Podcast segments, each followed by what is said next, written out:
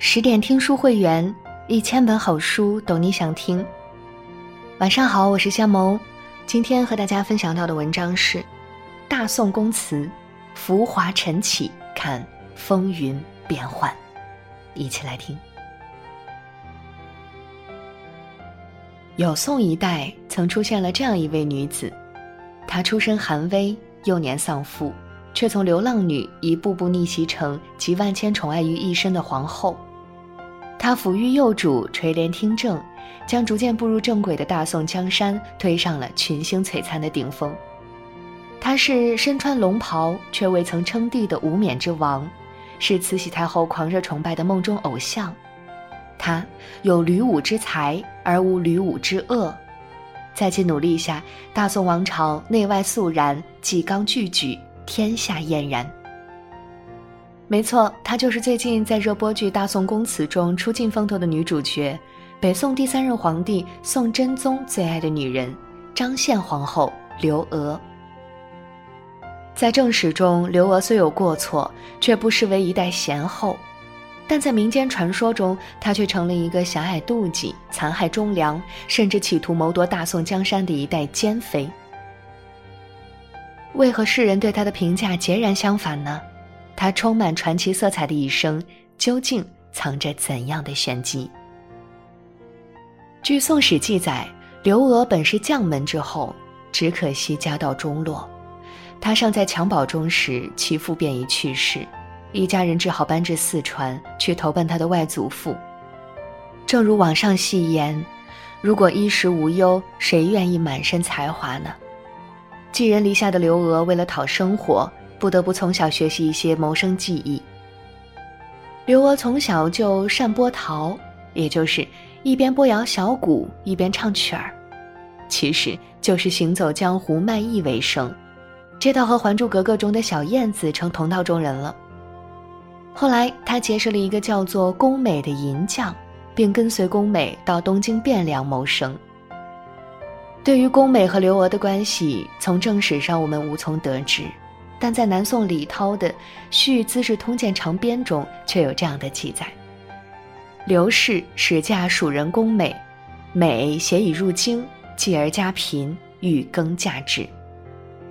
原来刘娥先是嫁给了宫美，然后跟随丈夫到京城谋生。等到了京城后，宫美发现京师的生意更难做，养活自己都成问题，更别提还要多一张嘴吃饭了。于是，宫美便想让刘娥改嫁。恰好当时的襄王听说蜀中盛产美女，很是神往，于是便对左右说：“蜀妇人多才慧，吾欲求之。”世间之事，往往就这样巧。当时的王府属官不知从哪儿得知蜀人宫美欲嫁其妻的消息，便将这个事情告诉了襄王。正是周瑜打黄盖。一个愿打，一个愿挨，双方一拍即合。自此，刘娥摇身一变，从行走江湖的卖艺女，成了襄王最宠爱的侍妾。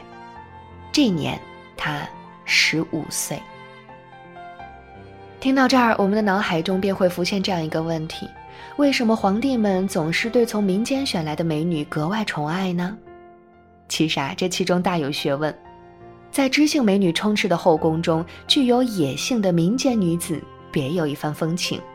这种感觉就像是《延禧攻略》中的女主角魏璎珞，她之所以会被乾隆宠爱，最大原因就是她真实而炫酷。可见，刘娥也该是一位真实而炫酷的美人，所以才会得到襄王的专宠。然而，一介庶女怎能配得上皇家呢？更何况，此时的襄王并非寻常王爷，而是被老皇帝宋太宗寄予厚望的理想接班人。一方面担心儿子丹溺声色不能自拔，一方面因为刘娥身份卑微，犹如皇家颜面，于是宋太宗一纸圣谕，将其逐出王宫。人生如浮萍，聚散总无期。刚刚成为王妃的刘娥。第一次深切感受到权力给予的痛，幸好这襄王用情至深，并没有因为父皇的反对而放弃心中所爱，而是上演了一出金屋藏娇的戏码。将刘娥暂时藏于心腹的家中，这一藏便是十五年。公元九九七年，已经被雪藏了十五年的刘娥，终于迎来了人生转机。老皇帝驾崩，襄王继位，他终于可以光明正大的进宫了。但当他喜滋滋的进宫后，才发现事情并没有自己想的那样简单。虽然深爱着自己的那个男人成了皇帝，但后宫中已经有了郭皇后和其他一众嫔妃，而自己身份低微，恐怕连名分都捞不着。刘娥深知自己势单力薄，所以入宫后，她不与别人争宠，不与别人为敌，一直笑脸待人。暗中拉拢人心。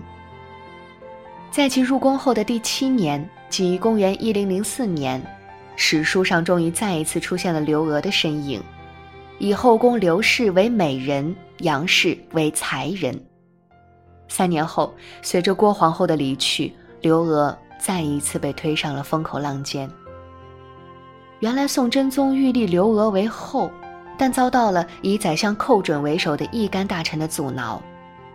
理由不外乎有二：一是刘娥出身微贱，不可以为一国之母；二是她未能诞育皇嗣。面对众人的反对，刘娥多么希望丈夫能用手中的权力为她出头，只可惜，她再一次失望了。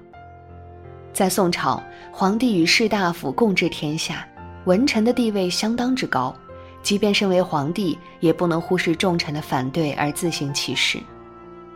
面对重臣反对，宋真宗选择了妥协，刘娥也只能暂居德妃之位，而这件事，也为日后刘娥与寇准的争斗埋下了伏笔。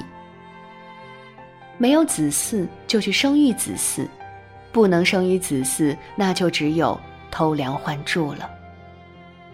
在一次偶然的机会下，宋真宗宠幸了刘娥的侍女李氏，李氏很快便为宋真宗生下了一位皇子。及后来的宋仁宗，这现成的孩子何不占为己有？刘娥先是封锁了李氏生子的消息，接着又派亲信将还在襁褓中的孩子收为己子，最后对外宣称是自己产子。对于刘娥的一系列操作，宋真宗其实也参与其中，因为只有这样，自己心爱的女人才能名正言顺地登上皇后的宝座。狸猫换太子的历史真相远没有民间传说精彩，狸猫是不存在的，存在的不过是权力的游戏而已。成为皇后的刘娥开始了自己的政治生涯。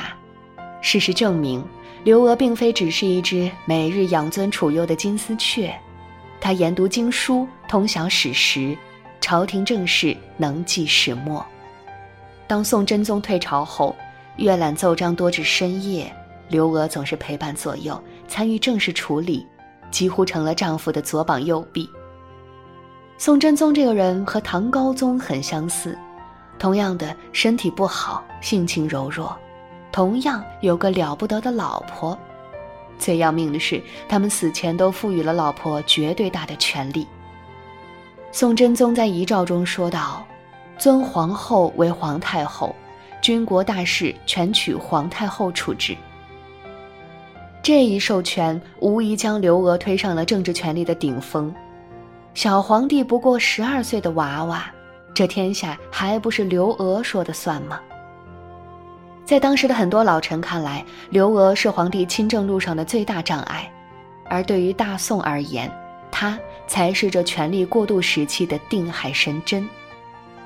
在治国方面，他兴修水利，发行纸币交子，并下旨在成都设立益州交子务，由京朝官担任监官，制钞纸院以革伪造之弊，严格掌控印制过程，为仁宗盛世的到来奠定了坚实的经济基础。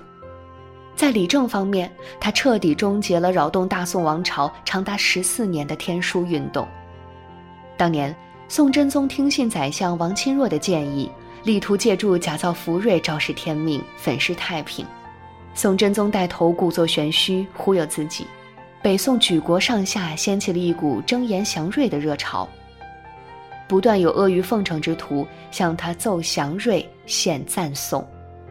宋真宗沉醉在谎言之中，先后多次天书封禅，以致国库蓄藏稍已空尽。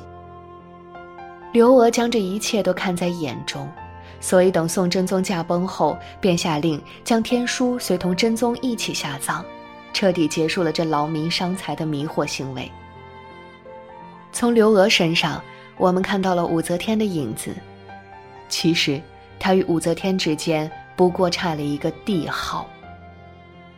当时就有一名叫程琳的人向刘娥进献了一幅《武后临朝图》，劝她效仿武则天之事，但刘娥却当场将这幅图撕得粉碎，并义正言辞道：“不做此负祖宗之事。”话虽如此，可她心中多少还是有些遗憾的。